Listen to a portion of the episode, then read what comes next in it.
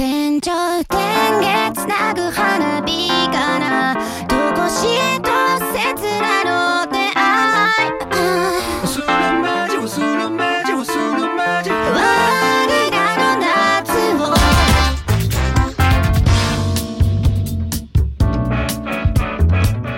Hello，大家好，欢迎来到当不换的澳洲，我是 Max。我觉得我们这个电台马上就要濒临倒闭了。我刚刚开了一下直播，一共有 六个人在，真的，这个我那个我现在特别要需要这个社会的存在感和这个认同感，请大家听到这条这个怎么说？听听完节目，然后并且自认为是我粉丝，请在底下留言。我觉得这会不会是一个自自取其辱的过程啊？好了好了，今天不跟大家闹了，然后就是聊一个我最近以来觉得在平淡生活中的唯一的一点光亮和有趣的事情吧，就是呃，去这个咪蒙这个号称宇宙第一网红是吧？微信公众号圈的这个大大姐大的地方面试的一些有趣的事情。何かした落ち込んだ心然后欢迎大家关注到我们混到欧洲的微信公众号，然后来找我玩儿。 然后这个下一次直播的时候，能不能大家积极参与一下，好不好？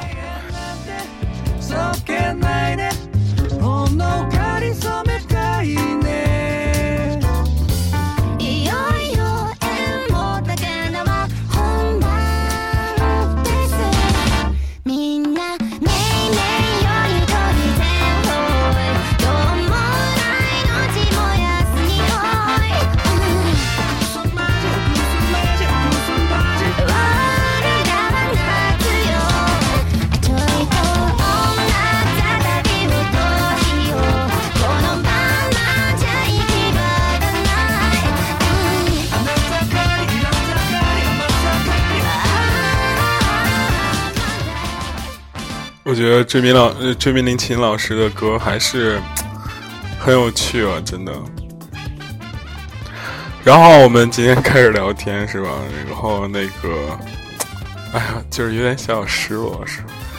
那个去咪蒙面试，哎，首先先这个这个非常打脸的这个自我检讨一下啊，因为我之前是非常怎么说看不上迷蒙的一个人，真的，我之前非常看不上迷蒙，我觉得这有什么了不起的？不就是他妈以写这个段子鸡汤的人吗？然后直到我去面试那一刻，然后我才发，我也发觉其实可能啊，probably 可能自己还没有被被 push 到那个感觉，没有被压迫到那个感觉，而且好像内心也没有很强烈的饥饿感在那儿。虽然就是经过重重选拔，然后去去去北京那个望京 SOHO，然后是吧，B 座十几楼，反正十月初五他的公司里边是吧，也见到他是本人了，对不对？但是吧，我个人觉得那内心的这个小倔强还在，就是即使我进就是尽我最大的努力在掩饰自己这个这个这个这个对他的这个这个这个不是看很看得上，但是我觉得可能有些东西确实掩盖不住了，是吧？这是为自己的失利在拼命找找借口，是吧？好不好？那我先给大家聊一聊，为什么我这个一开始如此不看不上咪蒙的人，最后去了咪蒙去面试，是不是？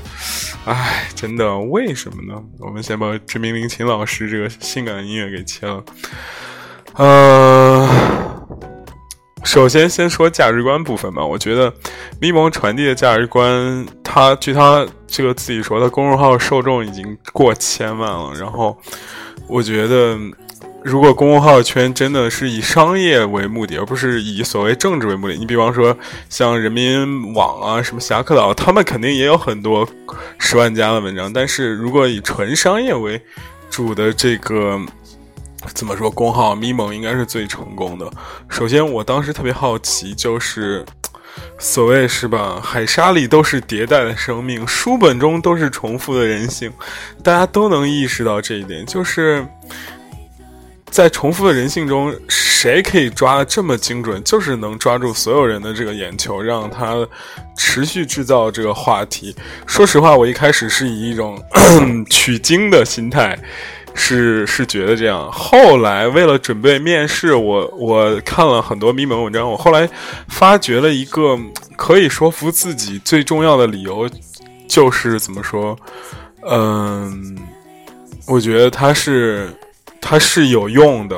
它是有用的，因为这期节目我可能会比较比较逻辑比较混乱，不为别的，是因为觉得就是想说的话特别多，然后接触我是一个误打误撞进入媒体圈的人嘛，自媒体也好，官媒也好，就是就就误打误撞进入了这个媒媒体圈，其实是一无所知，所以我们如果今天节目能分成三个部分，我说第一个部分其实是一个对自己的总结，包括。一些自己人生问题的解答，然后比方说，为什么从一个非常看不起咪蒙的人，然后非要去咪蒙面试，然后中间这部分我会更多的聊一聊这个。他的面试题是什么？包括面试的中间会有哪些好玩的事情？然后，所谓他的文章里提到一些人，如果他大家经常关注他，他文章提到一些人，我也会哦亲身亲眼见到他们之后是一种什么样的感觉，是吧？呃，给大家好好聊一聊。然后这，哎，我从一开始看不起，然后转换思想，就是要开始准备这个，嗯，一开始是抱着学习的心态，我不知道大家。有没有理清楚这个思路？我一开始想去他们那边学习学习，而且他咪蒙一条软文的报价已经到了六十八万，据说，然后一年就光这个收入近五千多万人民币，我靠，想想真他妈爽！就光写软文，后来他又什么找了大客户，像 vivo 赞助他那个头条贴片儿，类似于这种，还有一些。嗯，我不知道算不算就是半帮忙半半写的。比方说他写了那个《康熙来了》，就是我一开始真的是想有一种是抱着学习的心态，我就觉得，因为我做了媒体行业，虽然我是半路出家，文笔也一般，然后可能唯一值得比较比较可以拿出来说的东西，可能。就是怎么说，快速的学习学习的这个技巧吧，所以我特别想去他那边看一看，这个号称宇宙第一网红的人到底是一个怎么样的状态。这是我一开始的一个人，一个那个那个那个怎么说，一个初心。然后呢，我就开始看文章，因为你每一次准备一次面试，你都要做做足的最主要功课，就是要看。呃，他的文章调性是怎么样？包括之前的面试，其实也是，也是，也是怎么说，差不多的这个意思。你看一看这文章的调性，呃，我也算是辗转过几个比较怎么说，我们本地比较大，其中有几个是全国号的这样的一个公众号。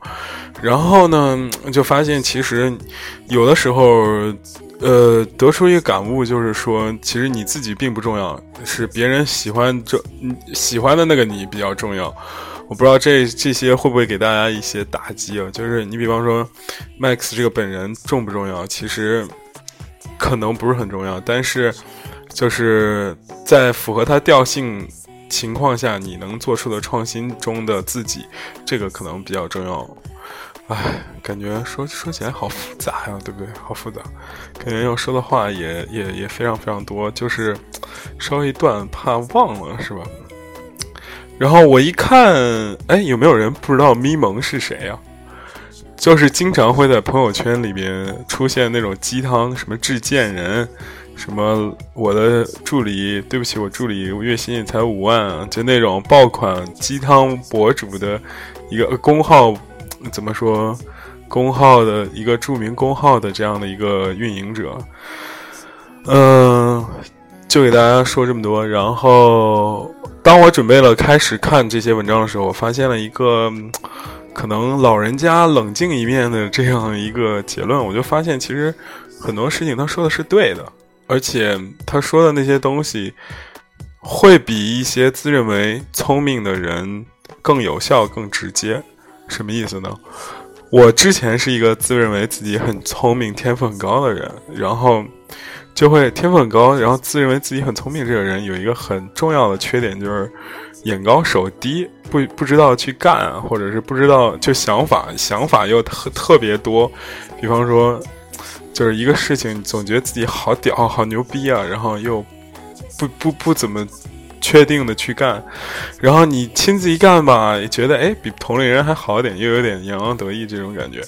但是你越长大，你会发现这是一个其实羁绊你的一个东西。有时候你觉得你自己天赋高，因为这个东西会年轻时候会把这个东西看看看得很重。你比方说，哦，有些有些同学就是一看那道题就会了，然后他对某些方面特别敏感。其实觉得我靠，好像很厉害，是吧？但是仔细你越长大一想，这些根本不算厉害。厉害的是那种就是踏踏实实的那种人，然后一步一个脚印走的，然后从来没有掉过队的那种人。那种人真是，就是玩游戏的人就都知道，就觉得哇，对方打的真他妈稳，是吧？一点翻盘的机会都不给，对不对？然后我就再说，就是老人家一看到这个怎么说咪蒙的文章呢，就觉得我操，真他妈有用，而且怎么说写的刚刚好，怪不得人家是世界第一网红，宇宙第一网红，是不是？就是我平时也写文章，你写文章写在这个手机这个小屏幕上，很容易陷入一个很怎么说扭曲的这样一个境地，就是很喜欢。快速的卖弄自己的才华，对吧？夸夸夸，然后文章读起来既有口腔快感，就是不会不通顺，就是你哪怕自己用嘴一个字一个字念，也会觉得很爽。然后你就会陷入了这样一个套路当中。但是你看咪蒙文章，你会发现它非常非常直接，写东西描写东西也不会有多余的词组，基本上就是直奔那个事儿去。嗯。他所有的那个描写故事的东西都很像故那个百度上的剧情梗概，但是他又删去了很多。你想，本身就是剧情梗概的那种东西，已经提炼出来精华，再删去一点，然后他又把这个事情说很明白，然后很直击人心，这种感觉，你就发觉我靠，果然他妈真厉害，是不是？你真的，大家如果每天以写字为生的话，就是当记者呀、编辑啊这种为生的话，你就会觉得，哎呀，这个咪蒙还是很厉害的。你别看同样是一段话，但是人家写的就好像既下里巴人，又告诉你一个踏踏实实的道理，而且吧又会蹭热点，多一个字儿不多，少一个字儿不少，而且会很流行的写法。什么叫很流行的写法？就是。就很符合现代人的价值观，他不是很骄傲的教你东西，而是很低贱在自嘲，以自嘲的方式来，怎么说？如果这样说的话，很抽象的话，他就很像一个你身边混得很好的一个很朋友，情商很高的一个朋友，怎么说？就是让你觉得很舒服，各方面都很舒服，你不会觉得他被刺痛到，你也不会觉得。嗯，怎么说？有的时候觉得也是他也是真心在为你好。后来我跟朋友讨论说，我说我之前讨厌咪蒙是不是会有是一种怎么说被扯去遮羞布的一种尴尬？我当时是，我当时跟朋友说说这句话，我自己也很吃惊。然后呢，其实就是我们不是分三段说吗？再接着讲中间的一个。呃，我们还是说第一段，这个为什么要去？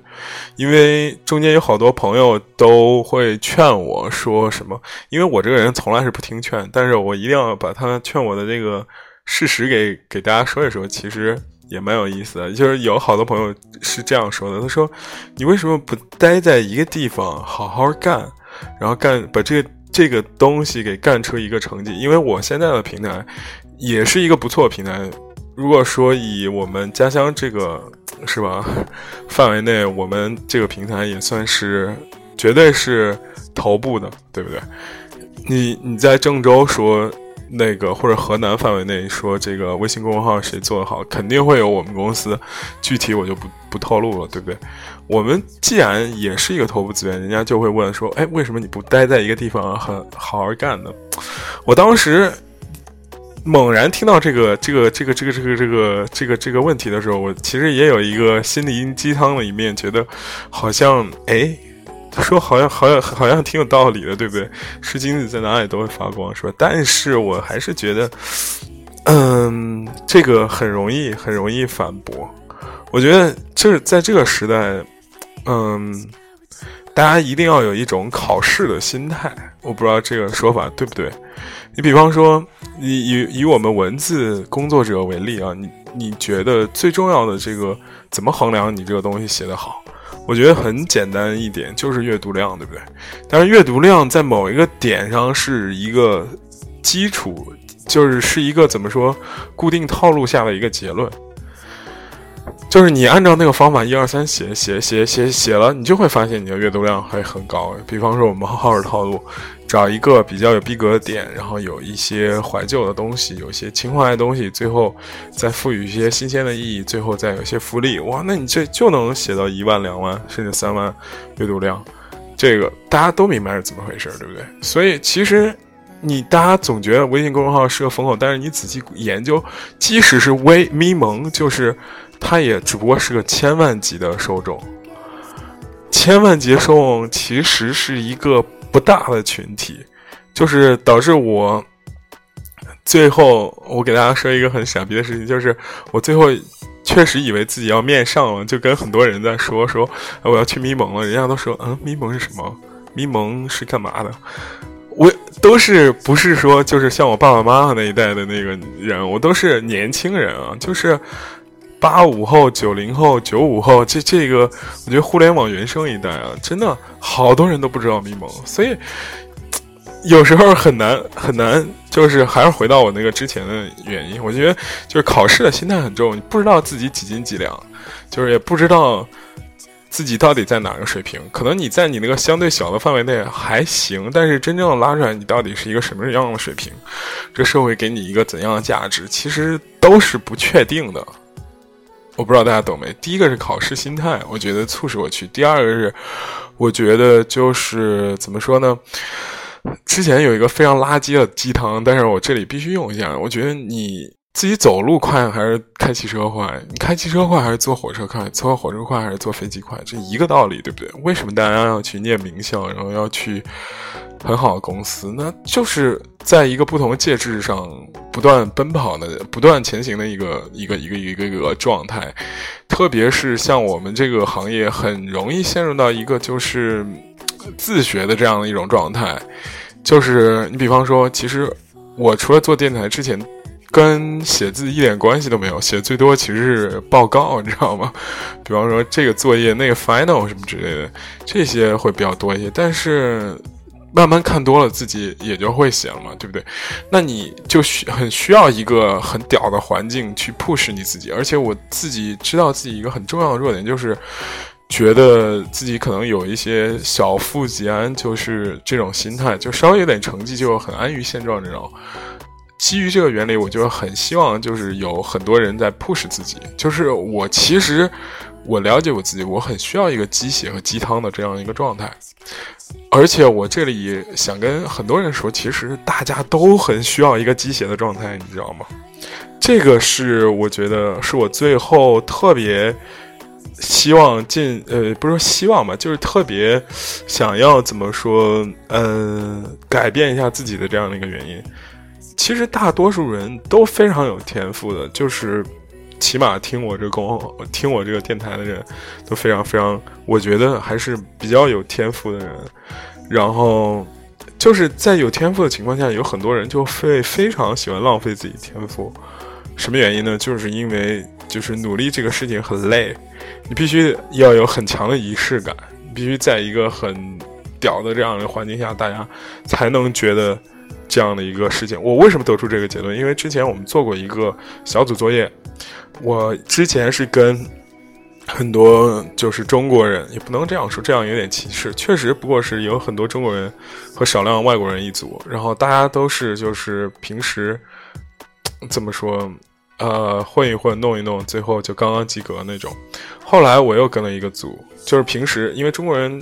呃，我不得不说，就是大家有一种就是互相交好的这样一个美好的愿望，就是大家都说你好我好大家好，大家不愿意互相指指责对方，就导致这部部分人怎么说，呃，就会划水就叫什么 free free rider 对吧？是叫 free rider 吗？free rider 不 free rider，free rider 这种人划水这种感觉。但是如果你进入一个，后来我又做过一次作业，就是跟所有都是外国人的，你就会发觉每个人他们都很想得高分，然后他就会被动的 push 你前进。你做的很屌，他们会夸你；你做的很烂的时候，他们就会拼命骂你说你这个人就怎么怎么样，甚至会给老师提议说这个人就是做的不好。然后我当时也是很尴尬的，我当时作为唯一一个中国人，我就跟老师求情说。就是能不能给我再一次机会？我一定要证明自己。最后，我们就是做最好的一组。我知道这种状态是非常非常我，因为我是很容易被感染的，然后所以我很容易进入状态，所以我觉得很很需要这样一种鸡血的状态。OK，这个差不多就前情铺垫了这么多，然后给自己也做足了心理建设，对不对？然后嘞，我们就说一说去这个面试的事情。其实啊，我告诉大家，其实所有的面试都是有都是有所谓的技巧的。这一点不得不卖弄一下学问。其实我在大不多数我想去的公司，基本没有失误过。这一次失误，我后来我也反思了，其实是有点，怎么说？太小看他了。如果再过一次，我觉得机会，我觉得，我觉得我应该是没有问题的。呃，大家也如果想去一个公司，最最好的办法就是你一定要明白，很迅速抓住这个公司的一个点。这个点呢，嗯，我不知道怎么说，就是可能需要有的聪明人可能很快就摸摸盘摸出规律了。比方说，以媒体公司为行业，我们就以。这个工号为为为为为一个 example 吧，就很明显，大多数的工号是需要阅读量的，需要阅读量。不同的工号是有不同的方法，比方说，有的工号是以卖情怀、以漂亮图片为主；有的像咪蒙这种是以观点、是以故事、以这种自我嘲讽和虐和鸡汤这种为主。那你一定要总结出来，他最喜欢的是什么东西。好。如果总结出来这个东西，那一般应该就没什么问题了。这咪蒙，我一开始，哎，当时也是很奇怪。第一，呃，我我第一次想有动了这个念头是，是他说，哎，我要招人，招人了之后呢，我我就去看了，他的很简单，呃，他出了两道题吧，一共是，第一个是改写改写他的那个题目标题。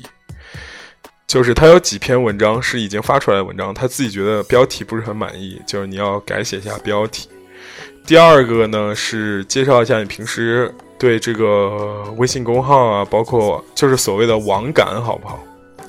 什么叫网感？就是你对这个新鲜事物敏不敏感啊？你对这个可能会红的东西会不会有有有有有一个预判性啊？对不对？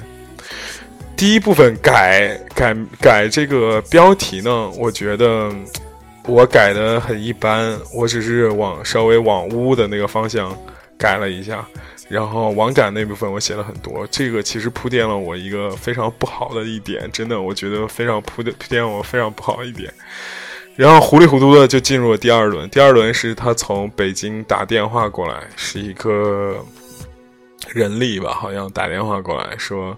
那个哇，他那个面试还挺紧张的。我，嗯，就是第一轮之后是第二轮，就是每一个都上面说明天中午十二点之前如果没有接到通知，你就嗝屁了什么这种。我每天 那几天就是特别紧，就是进入了一个紧 nervous 状态。嗯，反正很搞笑。就是第二天呢中午之前呢，哎，接到电话就说，哎，问了一下你这个是了解了一下你这个人的基本信息。就是大概你是干嘛的，然后你有什么经历，然后我就给他吹逼一通啊！我在什么荷兰特别屌，我以前是学什么什么的，跨界，然后情感经历非常丰富，什么之类之类，一顿砍，砍完之后，然后怎么说呢？就是我感觉基本上已经给人家砍翻了，就是言语表达非常之充沛。嗯，anyway，就总觉得。就是前两关都过得比较顺，然后直接第三天就发短信说几月几号，然后请你到下午一点半之前，请到这个北京什么的哪个区，什么望京 SOHO 多少多少楼，那个直接来面试。我操！我当时那个激动，我说看看，科这还没有发力，就已经直接要进下一轮了，然后就玩玩去了。前天晚上就到北京了，然后激动了一晚上，差点没没睡着那种感觉似的。哎，我现在说起来，他妈怎么这么丧？当时差点以为就是要这个扎根北京，要一炮而红什么之类的，然后还发了张朋友圈，是吧？哎。哎，当时看那一张朋友圈，觉得自己都特别帅，真的。然后呢，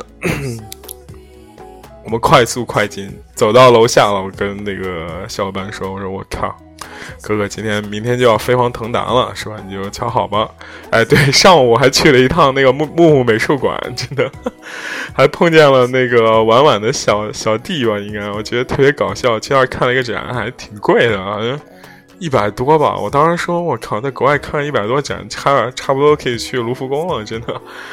嗯，我说不是不是，就是一百多人民币的展，差不多能可以去卢浮宫了。然后他妈看什么玩意儿，然后出门了碰见两个美女，然后。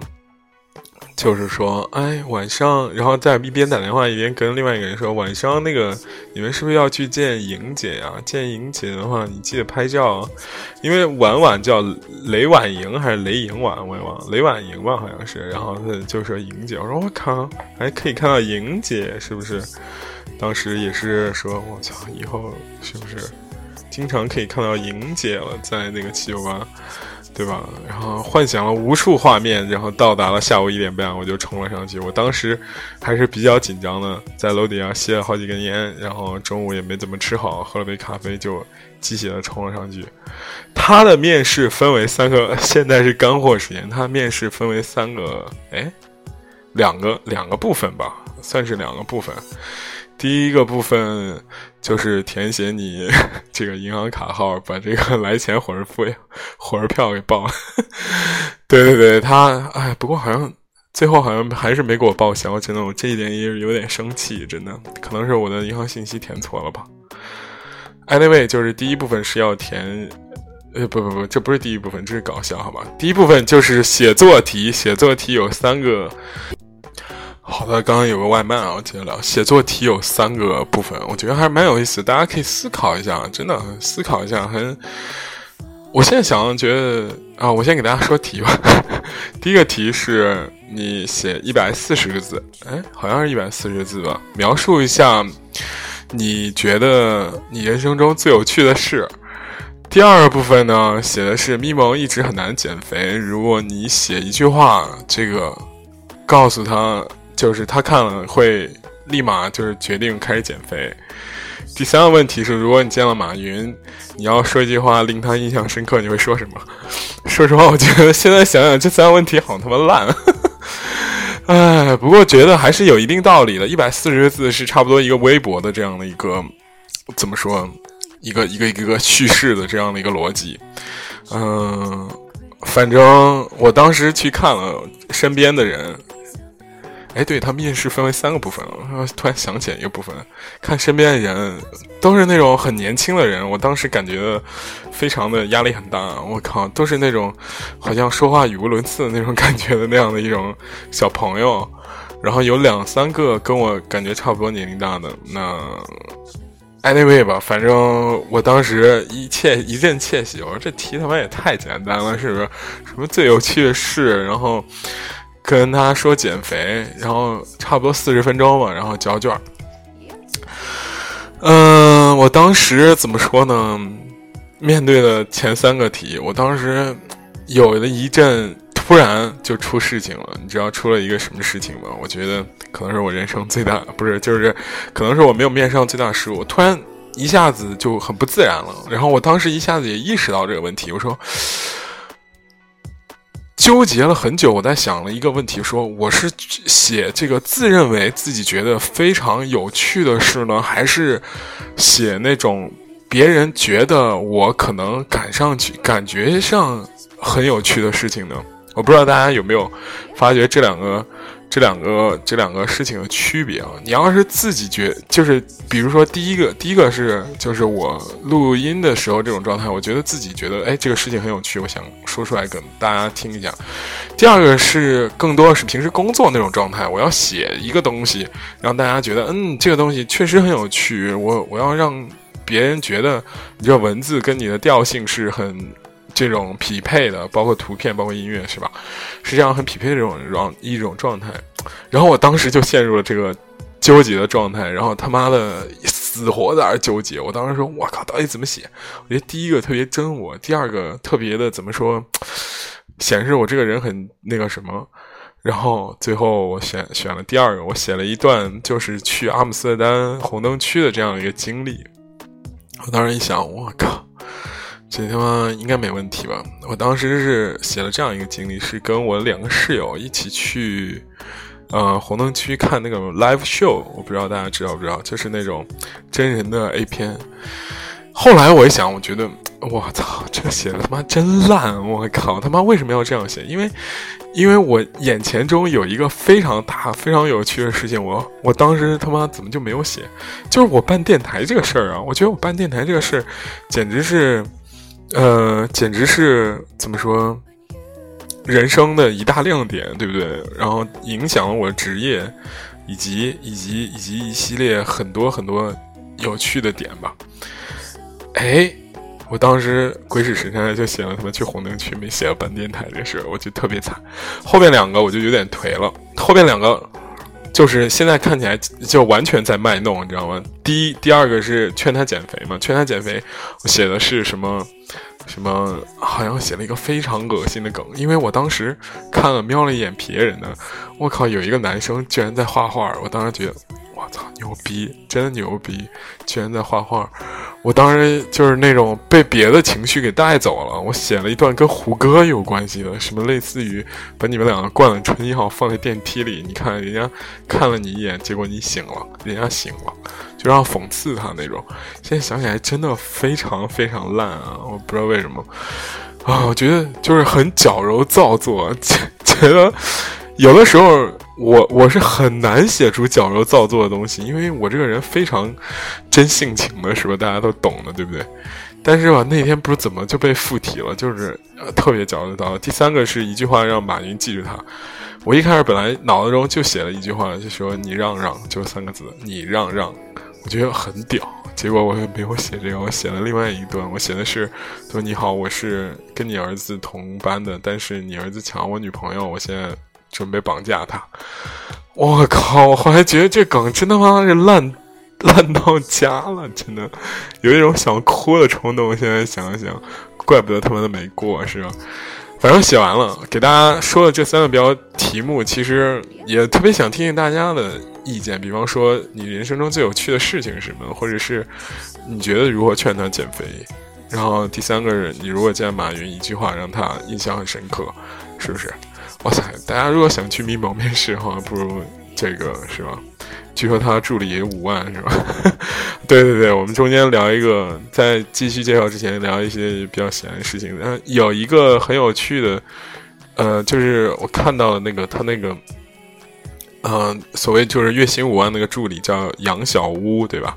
他是就是怎么说？这次面试的这个。最后的那个人，他会跟你聊，他其实是负责他的那个新媒体的调性的，就是他那个人很年轻，我感觉应该就比我大个一两岁的样子。虽然，哎，老子自认为就是如果我要潜入那个组织，可能用不了一两年，要不然被开除，可能也也可以达到他那个感觉吧。但是，嗯，反正我觉得那个人很很干练，然后他说话呢。从最后 fail 的我这个事情之后，我我也觉得人家说话可能确实有点屌。嗯，其他的从方面，他那边的就是负责的，还有个叫杨小蛋，我觉得，呃，都很瘦，然后是南方人，听得出来，然后。中途很无聊的时候，我还撩了人家两句，我觉得自己这么真傻逼，真的，我靠！现在回想起来，特别想掐死当时的自己，这什么玩意儿啊？然后呢，呃，接着讲，接着讲，然后就是进入了第二轮，就面试笔试之后开始第二轮。第二轮是怎么说？需要一个选题，大家讨论出一个选题。哎，对，还有一个小插曲，我旁边那个男生，我旁边那男生，他说他没有念过大学，然后也是一个怎么说？嗯，看样子好像是九九三九四那样子吧。然后他写的是，就是他看到奇葩说上有个人叫赵雨晴，围着北京二环走了一圈。然后跟不同人聊天，觉得很屌。然后他围着石家庄的二环走了一圈。嗯，我不知道为什么，我当时看完他的这个描述，我觉得人家写的很好，比我写的好很多。虽然我觉得什么去红灯区，就是可能跟我之在之前那个节目中也聊过的观点是一样的，就是就是你有些东西你看起来很厉害，但是。仔细一想，其实就是一个钱的问题。比方说去跳伞、去游轮、去红灯区、去这个什么各种浪、什么夜店、什么之类，看展什么，这这很简单，这只是一个钱的问题。比较难的是什么呢？比较难是每天去健身、每天减肥、节食，这些比较难。所以，虽然他的那个东西有一个。很装逼的点，但是他的那个年轻的志气在里边。我看到他文字，我就觉得，嗯，这个人还是很有屌的，就是还是有一些想法的，对不对？虽然很志气，很像一张白纸，但是我看我自己文字，我就觉得，什么玩意儿啊！我去，我写的什么东西啊？真的就是特别想扇死自己的感觉，是吧？这也是直接导致了我在这个。面试失利之后，回公司之后一个月之后发愤图强。我觉得现在再去的话，可能结局不知道，我不知道自己会以一个什么样的状态。我直接讲下一轮是吧？大家可能也不是很关心我，还是很关心密蒙。第二个命题是有六个人，然后大家一起讨论一个选题，是符合密蒙的调性。我告诉大家，那那个场讨论完全被我自己碾压，真的就是他们剩下五个人所说的话，可能没有我。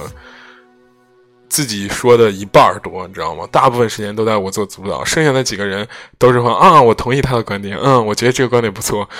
然后我当时提提提提了一个很有趣的观点，现在觉得也没有那么有趣吧，就是嗯，我觉得就是即使是男女朋友，就是男朋友想讨女朋友欢，就是即使是已经确定的恋爱关系，这男生。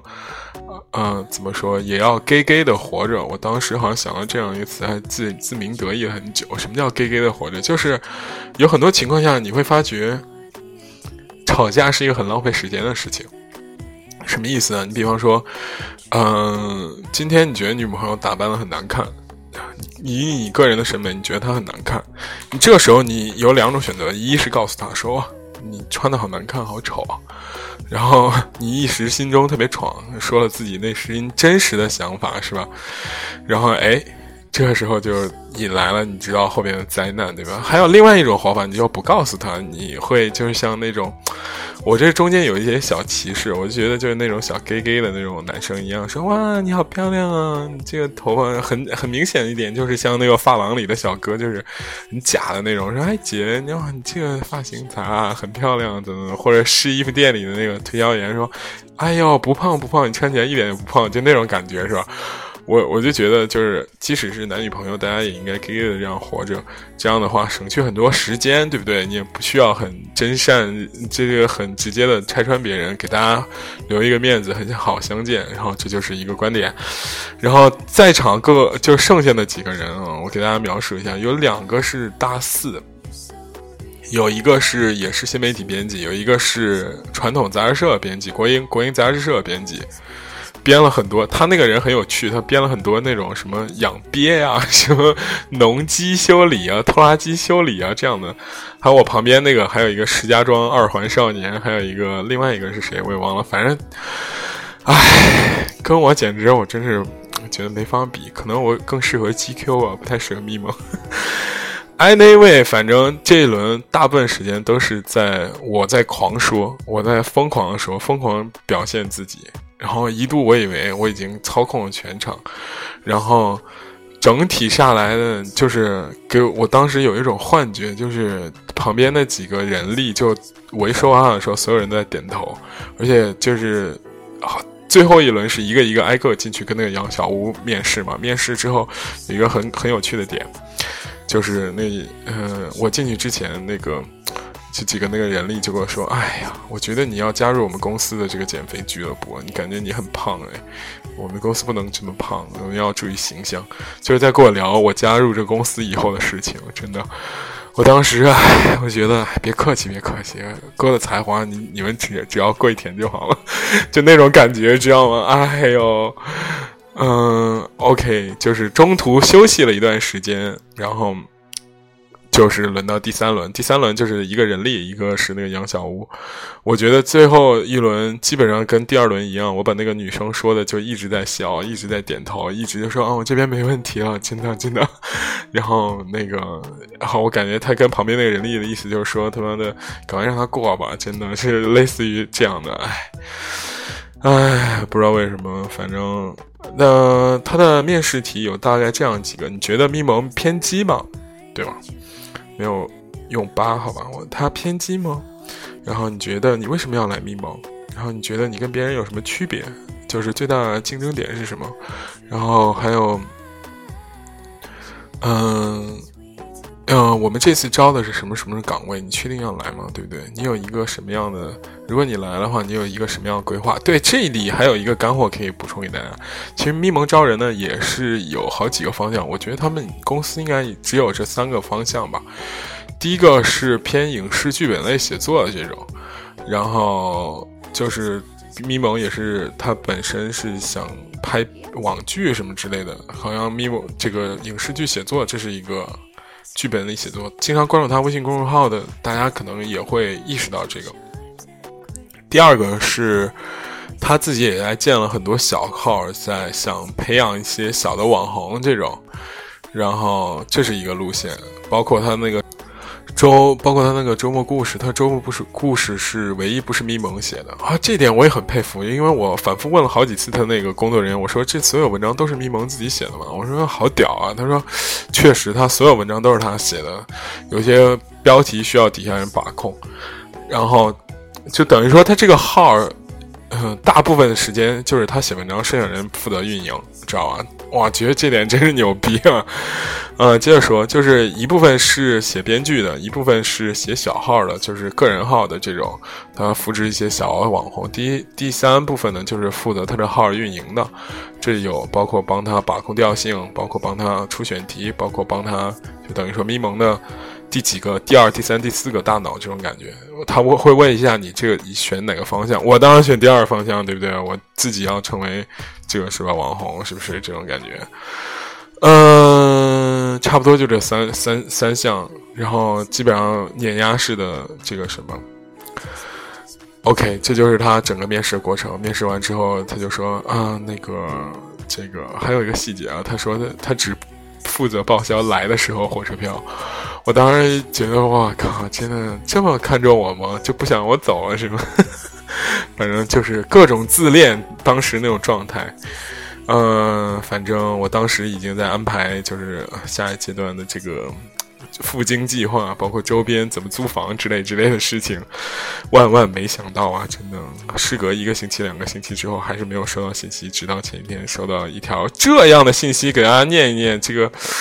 唉，被拒绝的信息，我反复把玩，成为我人生的耻辱柱，真的。嗯，给大家找一找，我真觉得收到的信息那一刻，我突然觉得自己特别冷静，想象了这个自己人生中诸多的不顺，等等等等等等。好，你看，Dear 普城，感谢你参加了与咪蒙团队的面试，让我们有机会互相了解。整个面试环节，您的表现都很棒，可以看出您是一位非常优秀的人才。但非常抱歉的是，经过综合评估，您目前不太适合这个职位。您的相关资料已经存入了我公司储备人才库。如果在之后我们发现有合适您的职位，将会第一时间与您取得联系。再次感谢您对咪蒙的关注，祝您今后。前程前途似锦，一切顺利。我的 fuck！最后再说几句啊，我觉得我的一些感悟，包括一些觉得给大家想说的话。我觉得刚刚就是开了一下那个直播，发现其实我这个电台现在关注的人已经非常少了。嗯，就有的时候觉得录音也没有，确实一方面是我的原因，我。没有太把精力像之前那样放在这边。另一方面呢，又觉得其实，嗯，这个事情对于我来说，一是不是特别赚钱，第二又耗很多时间，第三呢，可能怎么说也一直没有红嘛。我靠，感觉说的他妈自己好心酸的样子是吧？确实很心酸。但是呢，我觉得最近我想把这个事情给拾起来。我觉得不是因为别的，是因为我这次面试让我意识到一个很重要的点。我觉得可能也是很想给大家分享，就是小聪明啊，就是每个人都有小聪明，不是。一个很牛逼的事情，即使你的小聪明非常非常非常强，但是在真正的大神面前，一眼你就你所有的这些把戏都被戳穿了，就有点像那种行为艺术感觉。你像孙悟空碰见如来佛祖一样，你觉得自己好牛逼啊，又在那撒尿，又在那这样这种怎么说花里胡哨在那弄来弄去的，然后。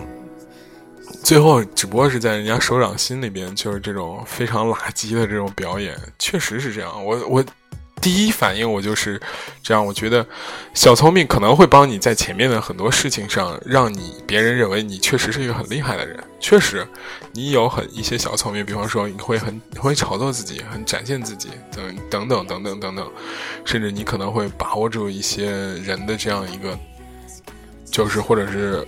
消费观或者是心理弱点，都可以意识到这点。但是你要真正的碰到一些大神的时候，我觉得你会有最好的状态是两种：第一是我是一个很有饥渴感的、饥饿感的这样的一个一张白纸的年轻人，我才华不怎么样，我是向你来学习的。我，但是我非常有饥饿感。什么叫饥饿感？就是说我操。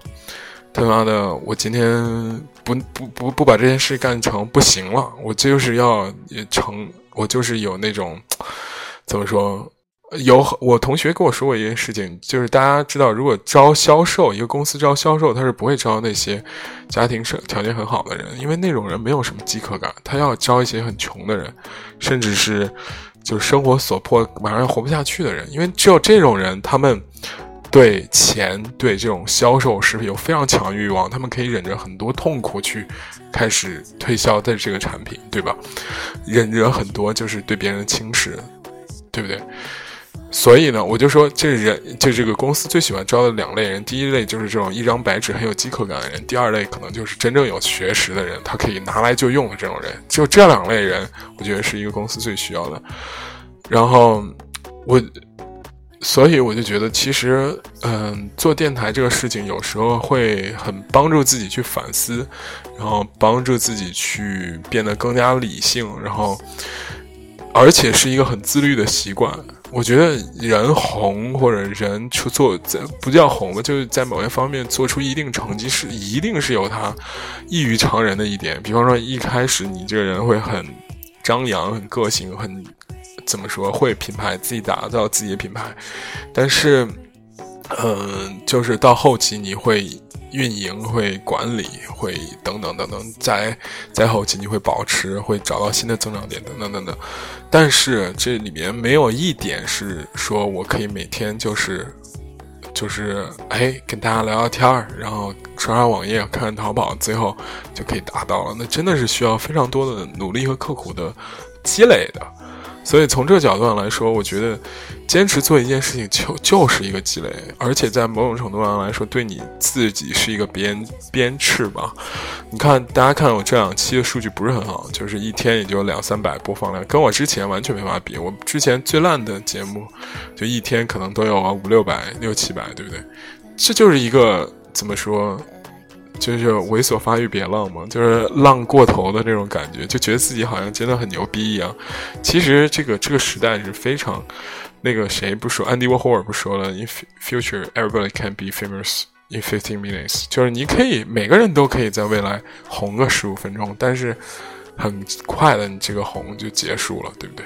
但是如果你想持续的做出一些成绩，最最重要的就是持续的在 refresh 自己，就清零，在努力，在努力，在清零。所以一开始可能这件事情对于我来说是一个怎么说考试的心态，就是想去参加一场考试，看自己能不能过四六级什么的。走到后面呢，越来越发现是一个反省过程。然后，而且我觉得再回到之前那个问题，就是说为什么不在一个地方好好把一个东西做好？我感觉可能我会有更加坚定的回答。我说，确实，即使是在一个限定的环境里，你身边的人有很多可以让你学习的地方。比方说，我们现在主编就是非常认真，他非常敏感，然后情绪调动很快，下笔的文章很非常有那个怎么说套路，就是。他文章一出来，你就知道，哎，这个阅读量不会低，对不对？它是一个很有保证感的东西，是一个值得让人信任的东西。包括我们的摄影师，虽然平时有一点是吧，这个是吧，就消极怠工啊什么之类，但是你真正看出来他作品的时候，你发现他摄他的摄影师作品跟其他人，你不用交代太多，你跟其他人就是不一样。包括我们的这个视频部的这些同事。就是在剪片子啊，在拍片子呀，在导片子一些不同的对光、对视角啊，好多地方你都可以学习，对不对？远没有到一个觉得自己可以很自大的这样一个状态。嗯，对，包括我觉得我现在看很多事情都变得很理性很多，我就会也去听一听励志上。人家那些直播的主播到底是为什么可以把这个节目做得很火？很多人愿意为他打钱。虽然我不认同这个商业模式吧，但是有时候我觉得，嗯，确实，嗯，人家也是有一些这个快消品时代的一些经验在里边，也是非常值得学习。我觉得有很多情况下，我从就是在这次之后吧，从从从一个。很恨鸡汤、很清高的人，慢慢的转变，转变成了一个觉得某种情况下，我觉得努力，然后好好学习，然后学习就是不断增强自己，这是一个不是很丢人的事情。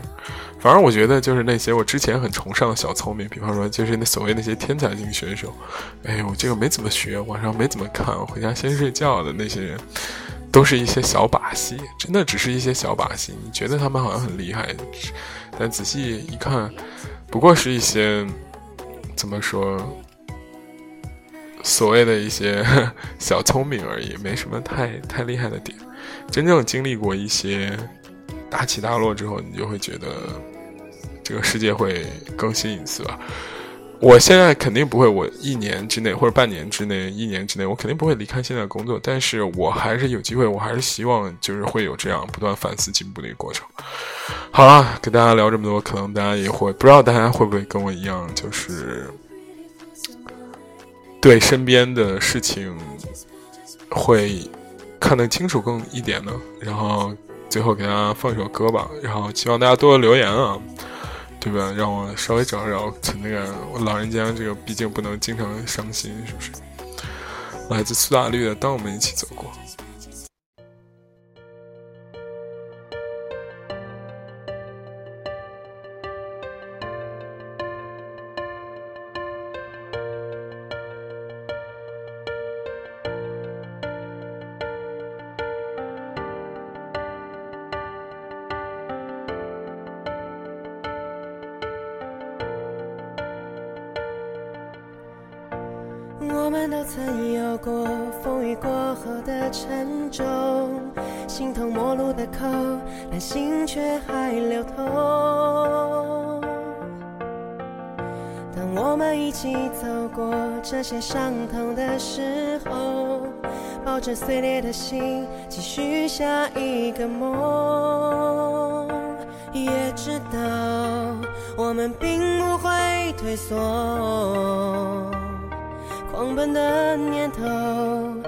曾停止温柔，一直到将来我们都成熟，就不再困惑生命有多少过错。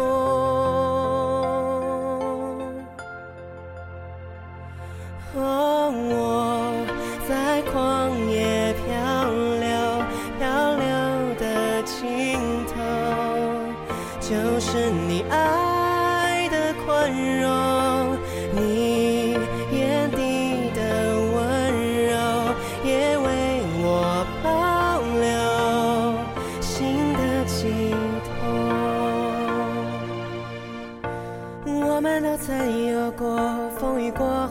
沉重，心头陌路的口，但心却还流通。